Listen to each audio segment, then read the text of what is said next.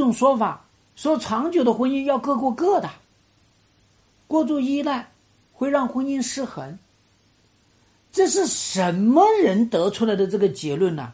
完全就是个狗东西，得出这个结论，不知道害死多少夫妻。各过各的，那你们结婚干嘛呢？各自为政啊？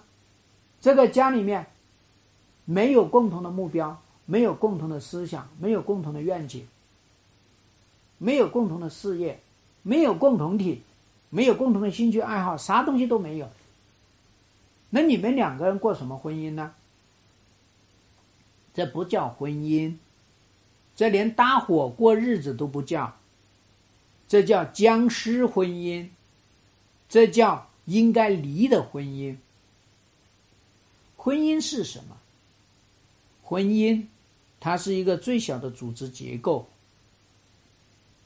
婚姻，它就是一个最小的公司，俩股东。大股东、二股东，对吧？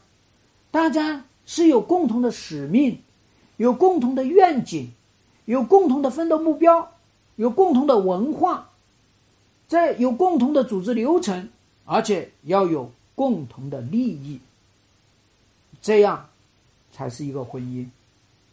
你们在这个婚姻里面，要像公司这样子去运营，公司。它是要追求利益的，婚姻也要追求利益，追求老婆的利益，追求老公的利益，最好达到各自的预期，最好共同能够得到满足，这样的婚姻才是有意义的。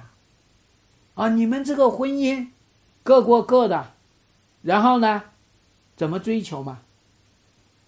那不要结婚嘛，对吧？这是婚姻变成各过各的。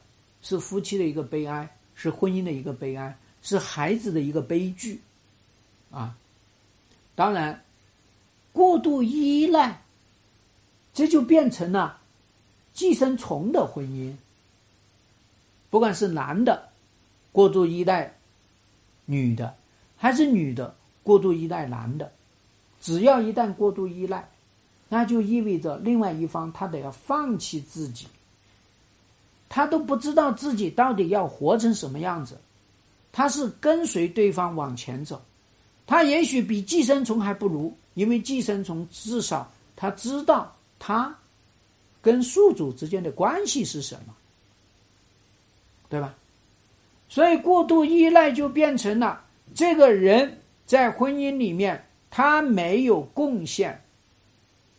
他心理层面没贡献，物质层面没贡献，精神层面没贡献，生理层面都没有贡献，更加不要说你们两个人共同的人生，他没有贡献。你说一个人在婚姻里面啥贡献都没有，你说你要他干嘛？你不要他嘛，对不对？你说在这个婚姻里面，你对他都视而不见，你对他。都看到了，你都觉得是多余。你这样的情况下，要他干嘛？你说东他就东，你说西他就西，毫无主见。那你们这个婚姻遇到了方向性的错误，他能够纠正吗？他纠正不了啊。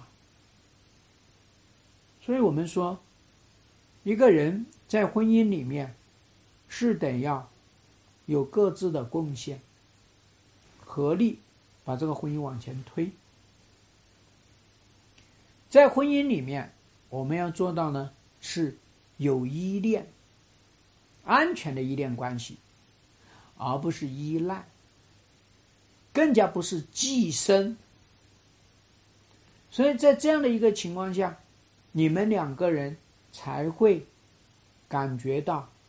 既可以融为一体，又可以分开，保持各自的独立性，保持各自的空间、各自的发展，又可以合在一起，完成你们共同为婚姻设定的这个目标、设定的这个愿景。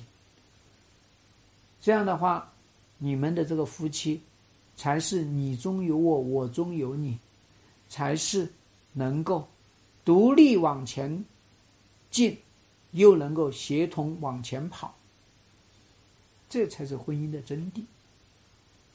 好，我是朱生勇，婚姻管理师。